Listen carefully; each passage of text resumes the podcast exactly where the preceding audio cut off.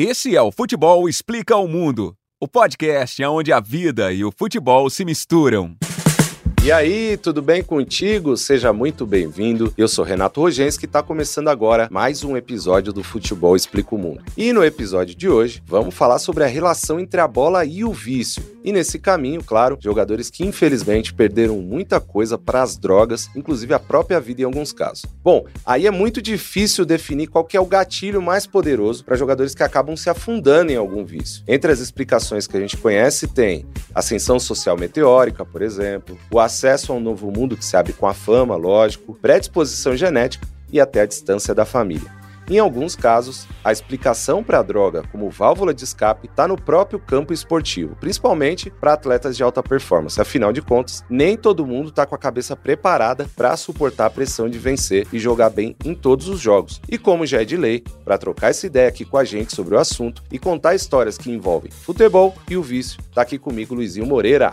E aí, Luizinho, tudo certo, mano? Beleza? Salve, Renato, beleza? Beleza. Antes de mergulhar aqui nas histórias, acho que é legal pontuar algumas coisas coisas, né? Primeiro, é bom explicar que a gente vai falar aqui sobre dependência química e não doping. E qual que é a diferença? Vamos lá. O doping acontece quando o atleta faz uso de alguma substância não permitida, né, pela organização ali da modalidade que ela pratica, para tirar algum proveito de uma suposta vantagem física proporcionada ali pela droga, tipo ficar mais rápido, forte, concentrado qualquer coisa assim. O vício não. O vício ele é originado por uma dependência química de uma droga que não necessariamente vai trazer algum benefício para o atleta. Aliás, na maioria das vezes, o que acontece é justamente o contrário. O atleta é prejudicado pelos efeitos diretos e indiretos das drogas, principalmente as chamadas drogas sociais. Entre as mais conhecidas estão aí a bebida, o cigarro, a maconha, o êxtase e a cocaína, por exemplo. Certo, Renato? Dito isso, bora então contar e comentar aqui as histórias de alguns jogadores que acabaram se envolvendo com as drogas de uma forma bem pesada. É isso, Luizinho, é isso.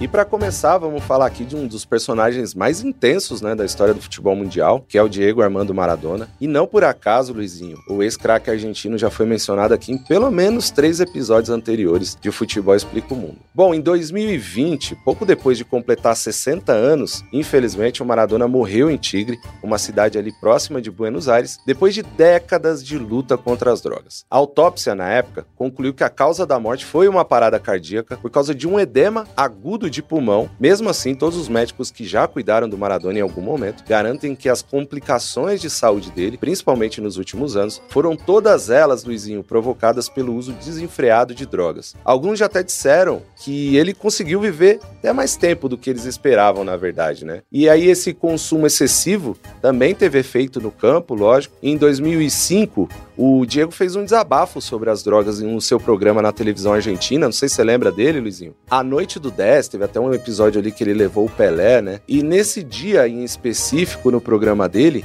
ele admitiu que poderia ter sido um jogador muito maior e muito melhor do que ele foi se não começasse a ser consumido pelo vício. E aí esse vício, segundo ele, começou ali nos anos 80, quando Maradona morou na Espanha. Na época ele jogava pelo Barcelona e no Barcelona como todo mundo sabe, ele alternou ali partidas geniais com atuações irregulares, brigas e também algumas lesões. Teve uma lesão no tornozelo esquerdo, se eu não me engano, bem grave, e ele ficou parado um tempo. Pois é, Renato. E o problema com as drogas, ele se tornou público quase uma década depois. Foi em 1991. A casa dele caiu depois de sete anos mágicos no Napoli, na Itália, lá onde ele fez história, conquistou títulos importantes e mudou o patamar do clube, né? Que é, isso aí é, é, é inegável, né? O Sem Napoli dúvida. é outro depois do, do, do Maradona. E foi depois de um jogo contra o Bari nessa temporada, o Maradona testou positivo para vestígios de cocaína. Ali começava o declínio da carreira de um gênio, né, do futebol. Depois de ser pego no antidoping, o jogador ficou 15 meses suspenso pela FIFA. Ainda recluso em campo, ele só piorou a situação em abril do mesmo ano, quando foi preso em Buenos Aires por porte de cocaína. Olha só que maluquice. Aos 30 anos, no início da noite de sexta-feira, 26 de abril,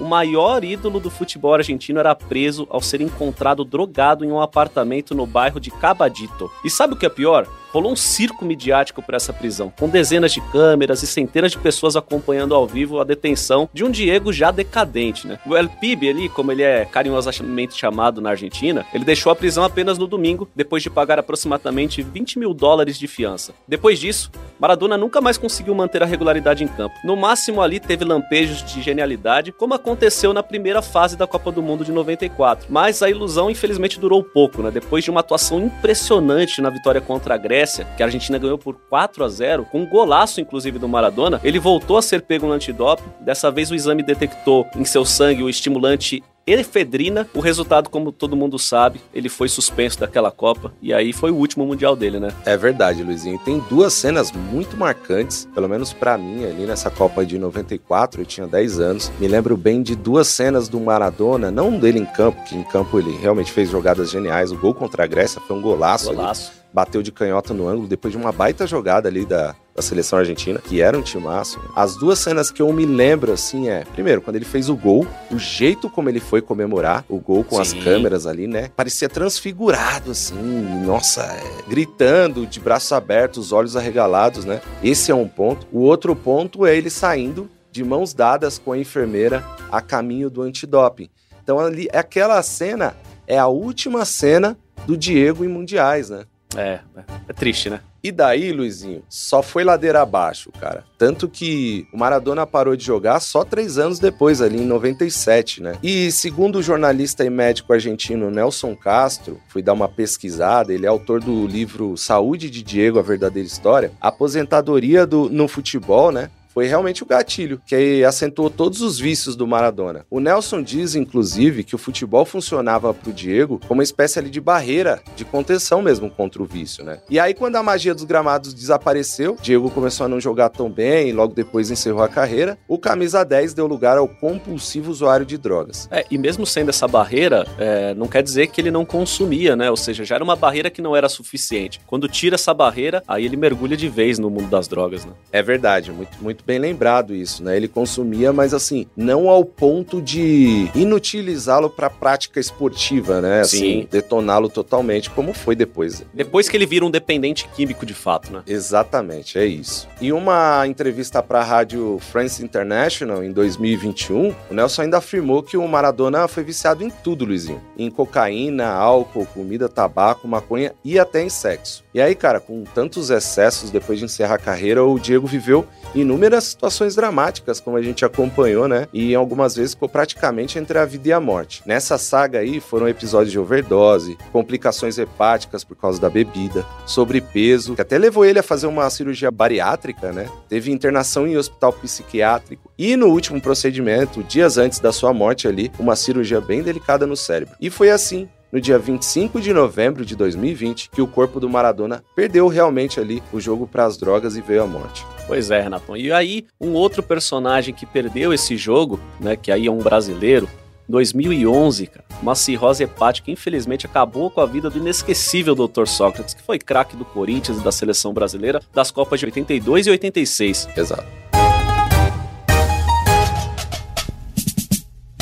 O Sócrates é considerado até hoje um dos jogadores mais inteligentes que o país já viu, né? Dentro e fora de campo. Ele era também um cara fora da curva e muito politizado. Não à toa, ele foi um dos líderes da democracia corintiana e uma das vozes importantes no movimento que pedia eleições diretas para presidente no Brasil durante a ditadura. Além de tudo isso que ele fez e, representou, o Sócrates também se formou em medicina bem cedo, quando estava ainda no começo da carreira do futebol e até chegou a exercer sua profissão por um tempo depois de abandonar os gramados. Não à toa ganhou o apelido de doutor.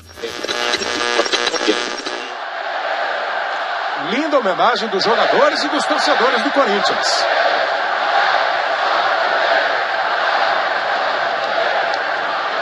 Para um jogador de futebol extraordinário, genial e um cara fora de série, sem vaidade, com personalidade, convicto dos conceitos que teve e sempre expressou.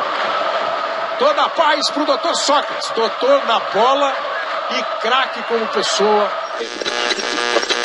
Pois é, Luizinho. E é aí que mora a contradição, né? Pois é. Porque apesar dessa estreita ligação ali com a área de saúde, ele fumava, bebia desde muito jovem, né? Dá para dizer que ele era praticamente uma antítese do, de um atleta, né? Principalmente do jogador de futebol hoje em dia, que cuida do corpo ao extremo, né? Eu acho que o caso mais emblemático é o do Cristiano Ronaldo, né? Por exemplo. Então, cara, durante toda a sua carreira, o Sócrates não abriu mão dos prazeres do vício, principalmente o álcool, né? Como ele mesmo já disse várias vezes. A exceção, o Sócrates já também já, já, já falou algumas vezes sobre isso, só aconteceu na preparação para a Copa de 82. Aí, em um período curto, ele parou com a cervejinha e o cigarro e voou no Mundial da Espanha, mostrando talvez a melhor forma física de toda a sua carreira ali. E aí, depois de uma vida de abusos, o jogador morreu aos 57 anos e exatamente da maneira como ele previu, em um domingo com o Corinthians campeão. Naquele 4 de dezembro triste para o futebol, né, Luizinho? O Alvinegro Paulista conquistava seu quinto campeonato brasileiro.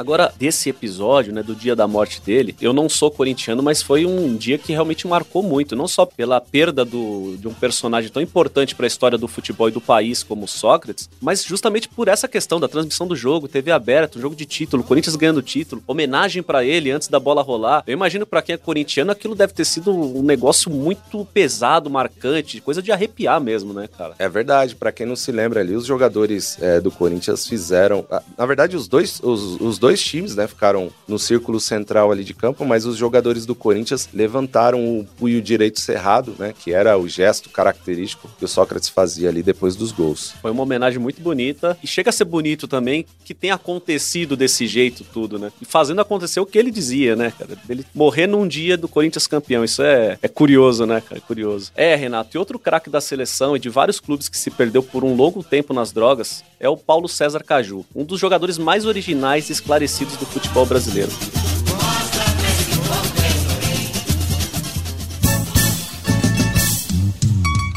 Carioca da Geme revelado pelo Botafogo em 67, Caju fez uma baita carreira, né? Ele defendeu os quatro times do Rio, os quatro times grandes do Rio, e estava no grupo da seleção brasileira que foi tricampeã em 70. O Caju sempre foi um jogador de muita personalidade dentro de campo e também uma figura que nunca deixou de se posicionar fora dele. O apelido, Caju, ele ganhou quando retornou de uma viagem aos Estados Unidos, depois de pintar o cabelo de vermelho. Para quem não sabe, aquele estilo era uma forma de demonstrar apoio ao movimento Panteras Negras, um partido político que surgiu em defesa da comunidade afro-americana na década de 60. Olha só que fita. E é legal a gente também falar que no segundo episódio de Futebol Explica o Mundo, nós falamos sobre penteados e sobre o uso de penteados como forma de protesto no futebol, né? É legal, e a gente acabou não colocando o Caju, né? Não, a gente colocou o Caju, não falou da questão do, dos cabelos vermelhos, Isso. falou do Black Power, né? Exato. Legal. E aí, Luizinho, o Caju já disse em algumas entrevistas que ele começou a usar cocaína no, justamente no ano ali que ele encerrou a carreira, em 1983. Nessa época ele estava sem contrato, depois que ele deixou o Ajax, clube da terceira divisão da França, e a primeira vez que ele cheirou cocaína foi numa festa em um iate em Saint-Tropez. Depois disso, o Caju ainda jogou um último jogo, e foi um jogo histórico ali pelo Grêmio, que foi a final do Mundial de Clubes contra o Hamburgo. Ele começou jogando essa partida e saiu, se eu não me engano, no comecinho do segundo tempo. Mas aí ele parou por ali mesmo, aliás, tem até uma história controversa que envolve o Caju e o Grêmio nesse jogo, né? Em 2006, no livro Dei a Volta na Vida, o ex-jogador conta conta que alguns jogadores tricolores tomaram naquele dia antes da partida umas bolinhas, como ele falou. Em outras palavras, o Caju disse que esses atletas consumiram alguma substância proibida no esporte e jogaram aquela final dopado. Você sabia disso aí, Luizinho? Pois é, eu não sabia não. Dessa fita eu não sabia não. Cara, mas assim, foi depois de pendurar chuteiras de novo, igual a gente falou do, do Maradona, né? Que o Caju ele mergulhou também de uma forma muito pesada nas drogas. Nessa passagem infeliz da vida dele, ele ficou escravo por 17 anos de um vício que, além de ter causado problemas físicos, também consumiu uma boa parte do patrimônio dele, cara. De forma trágica, o ex-jogador se desfez de quatro imóveis e vários bens que, somados de acordo com as contas dele, devem dar algo em torno de 10 milhões de reais, cara. Uau. 10 milhões de reais. Muita grana, né? Pois é. A parte mais triste e curiosa dessa história é que ele se desfez, inclusive, da medalha de tricampeão mundial, cara. Copa de 70 e de uma réplica da taça Jules Rimet. Que é uma parada de valor inestimável, né? Exatamente, cara. E aí, depois dele se livrar das drogas, né? Ele passou por isso aí, Felizmente não, não, não, não, não morreu resultado disso, como os outros personagens que a gente citou. O Caju ele conseguiu virar o jogo, ele começou a fazer sucesso com as palavras. Ele teve coluna em vários veículos e até hoje continua escrevendo com a mesma elegância que consagrou nos gramados, né? Hoje ele tem uma coluna no site da revista Placar, cujo subtítulo é uma pérola: O papo reto do craque que joga contra o lugar comum. Sensacional. É isso, Luizinho. E também não tem como falar sobre a relação entre os jogadores de futebol e o vício e não lembrar do eterno Garrincha, a alegria do povo, o anjo das pernas tortas, né?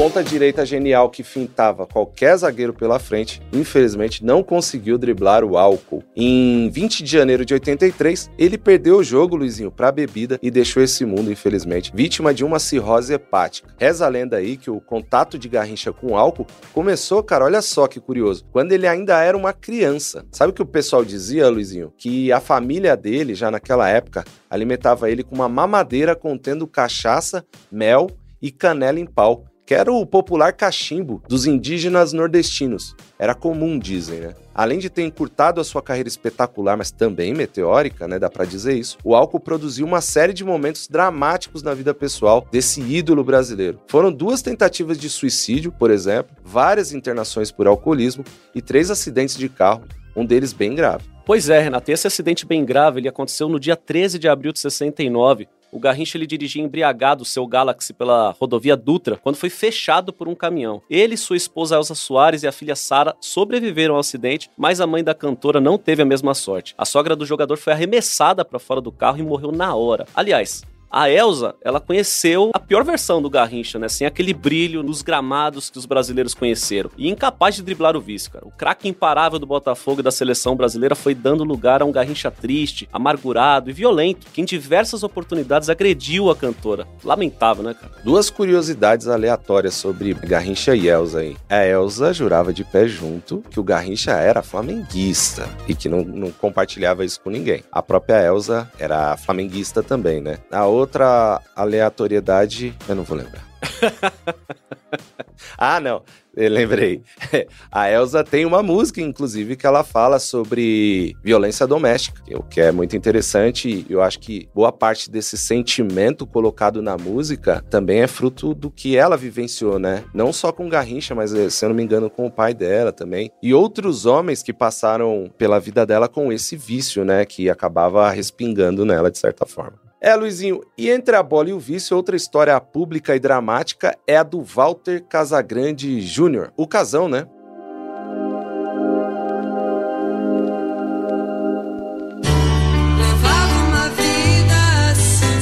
O ídolo do Corinthians, ele usou drogas por mais de 35 anos, teve quatro overdoses e por pouco não teve um fim tão trágico quanto o do Garrincha. O Carrazão revelou que conheceu as drogas no começo de 1982 e foi num show do Peter Frampton no Corinthians, quando ele experimentou cocaína pela primeira vez. Para quem não conhece a trajetória do Casagrande ou não se lembra da história, nessa época o atacante estava voando. Era ele o artilheiro do Corinthians, da, do time da democracia, né? Ao lado do amigo Sócrates, né? Um amigo inseparável, que já foi mencionado aqui no episódio, né? Os dois andavam muito juntos mas curiosamente não compartilhavam do mesmo vício, né? Mas assim como no caso do Maradona, a relação do casão com as drogas, ela também piorou bastante depois da aposentadoria. E em 98 ele se aposentou. Daí o atacante trocou a adrenalina e o vício por gols pela mistura de cocaína e heroína que injetava nas veias. E assim, Luizinho, a vida foi desandando em todos os aspectos, cara. Pois é, e em 2005 a coisa foi ficando ainda mais feia. Nesse ano, o Casagrande chegou a sofrer uma overdose perto do filho, Leonardo, que na época ainda era adolescente. O casal também passou por três internações, e a segunda aconteceu de forma compulsória pela família,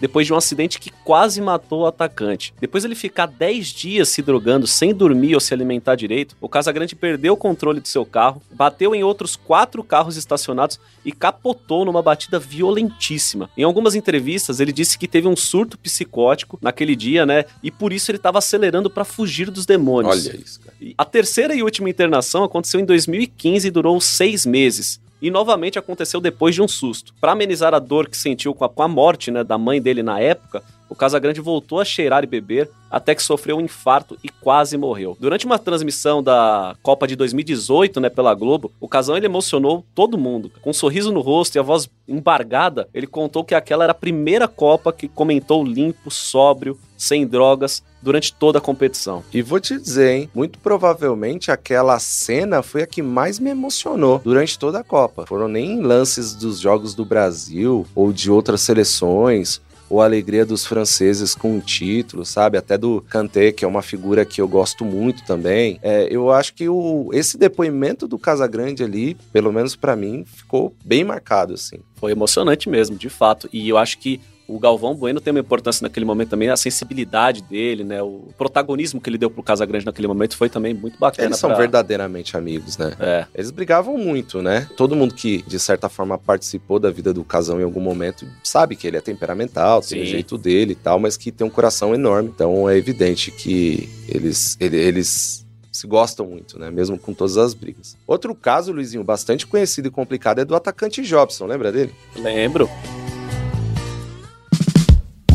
Jobson ele começou a carreira no Brasiliense lá em 2007, saiu para jogar na Coreia do Sul e depois voltou para o Botafogo. E aí sim foi onde ele impressionou todo mundo, né? O Jobson tinha muita força física, agressividade assim no um contra um e fazia gol com as duas pernas. Aí jogando muita bola em 2009, ele viveu o melhor momento da carreira dele, cara. Ele foi um dos protagonistas da arrancada do Fogão na reta final do Brasileiro daquele ano. Inclusive essa arrancada evitou o rebaixamento do clube e o Jobson foi importantíssimo para que isso fosse possível. É ali no auge, infelizmente, que aconteceu aconteceu a primeira queda dele na luta contra as drogas. Ele era o destaque do time, né? Já tinha as bases salariais acertadas para sair do Botafogo e ir para o Cruzeiro, que era um time financeiramente mais sólido do que o Botafogo naquele momento. Mas aí, Luizinho, ele caiu no antidoping. E um depoimento também que foi bastante marcante: o Jobson admitiu que ele tinha usado crack e não cocaína. Ele recebeu uma suspensão de seis meses sem poder jogar futebol profissionalmente. Aí depois disso, a carreira do Jobson ele virou meio que uma montanha russa, né? Só para você ter ideia, Luizinho, entre 2011 e 2015, o Botafogo emprestou o jogador por cinco vezes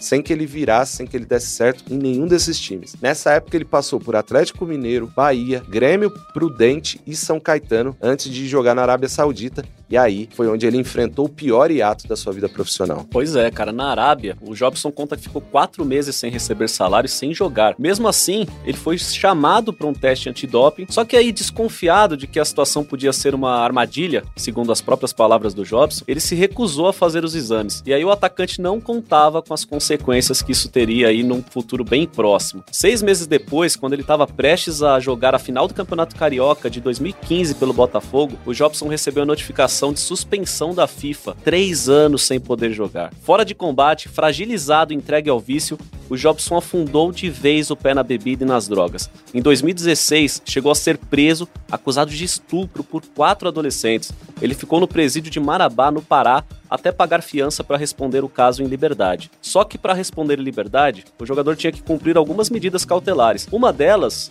era não se ausentar da comarca onde morava sem autorização do juiz. Só que isso não aconteceu. Em junho de 2017, então, ele foi preso novamente depois de se envolver em um acidente de trânsito que causou a morte de um homem em Tocantins. E depois, já usando tornozeleira eletrônica, ele foi preso novamente em novembro do mesmo ano, depois de descumprir outra ordem sobre limites de sua circulação. O julgamento da acusação de estupro de vulneráveis vai acontecer em outubro de 2022. Enquanto aguarda a decisão da justiça, o Jobson tenta tenta retomar sua carreira, agora jogando pelo Esporte Clube Lagoa Seca da Paraíba. Olha só, cara. Não é um fim ainda, né? Mas que, que momento trágico, né? É uma derrocada, né? Uma derrocada incrível, assim. É. E agora a gente vai lembrar muito aqui dos anos 90, né? A gente vai falar aqui de um cara que foi artilheiro na Europa, né? E outro jogador brasileiro que até hoje precisa lutar contra o vício, que é o atacante Jardel. Para quem não se lembra, o Jardel, na segunda metade dos anos 90, ali no Grêmio, né, foi um cabeceador mortal, né? E em Portugal ele também fez história e foi ídolo com as camisas do Sporting e do Porto. Ele era aquele camisa 9 que metia gol, né? De tudo que é jeito, né? Mas principalmente de cabeça, Sim. que era um ponto forte, né? O que nem todo mundo sabe, Luizinho, é que a relação com o vício também ronda a família do Jardel desde cedo, cara. O pai, por exemplo, morreu bem jovem, com pouco mais de 40 anos de idade, e tinha graves problemas com álcool. Com a morte do marido, a mãe do Jardel também passou a ter depressão e problemas com a bebida. A primeira vez de Jardel com as drogas foi em 1999 e ele já era uma estrela no Porto, já fazia muito gol, ganhava título, mas veio para Fortaleza para passar as férias e acabou conhecendo a cocaína numa festa ali, infelizmente, né? Só que competindo em alto nível, assim como outros exemplos que a gente já citou aqui, o Jardel até conseguia segurar a onda quando estava disputando principalmente os grandes campeonatos, né? O problema é que isso começou a mudar muito a partir ali de 2002. Por quê, cara? Ele estava triste deprimido por não ter sido convocado pelo Filipão para disputar a Copa do Mundo e também ele estava enfrentando a separação da esposa. E aí o atacante aumentou ainda mais ali o seu consumo e a dependência, né, do vício. É, Renato, e a gota d'água dessa má fase do Jardel foi uma overdose no mesmo ano, depois de sete dias seguidos usando cocaína sem dormir. O maior vacilo é que o Super Mario, como ele é conhecido em Portugal, tentou lidar de uma forma solitária contra o vício. Não por acaso, a família só soube do envolvimento com drogas pela televisão, em uma entrevista entrevista para RTP de Portugal em 2008. Olha só que loucura, cara. A verdade é que da segunda metade de 2003 até 2011, quando o Jardel encerrou de fato sua carreira, os gols minguaram e o Jardel, o artilheiro, deu lugar a um atacante fora de forma, né, desconcentrado. Não por acaso, passou por mais de uma dezena de clubes com pouquíssimos gols e jogos em todos eles. Em 2014, o Jardel se tornou deputado estadual pelo Rio Grande do Sul, mas teve seu mandato cassado em 2016. O ex-jogador foi denunciado pelo Ministério Público por manter funcionários funcionários fantasmas em seu gabinete, exigir parte dos salários dos assessores e desviar dinheiro da Assembleia Legislativa. Pois é, e nesse ano, neste ano, na verdade, de 2022, o Jardel voltou a ser destaque na imprensa, né? Ele participou, para quem não sabe, da edição portuguesa do Big Brother. É, repercutiu bastante. Acho que nunca um Big Brother repercutiu tanto no Brasil igual esse, né? É verdade. O Jardel não venceu, mas ele foi até a final. E aí teve um fato curioso ali no reality show. Quando ele tava lá confinado, a principal torcida organizada do Porto alugou um avião para sobrevoar voar a casa com a seguinte mensagem: Jardigol, Super Dragões estão contigo. Olha só, cara, que loucura. é muito bom, né?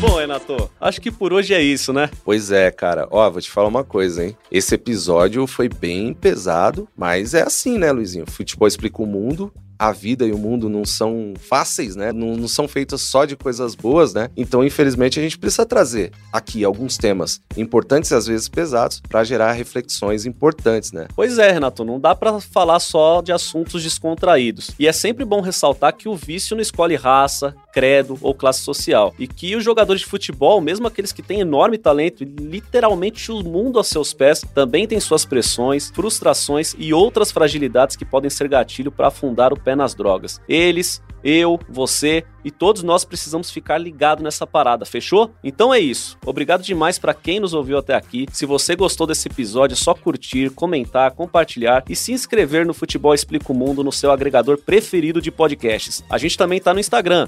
Segue lá, gente. Tem amanhã? Arroba Futebol Explica o Mundo, tudo junto, beleza?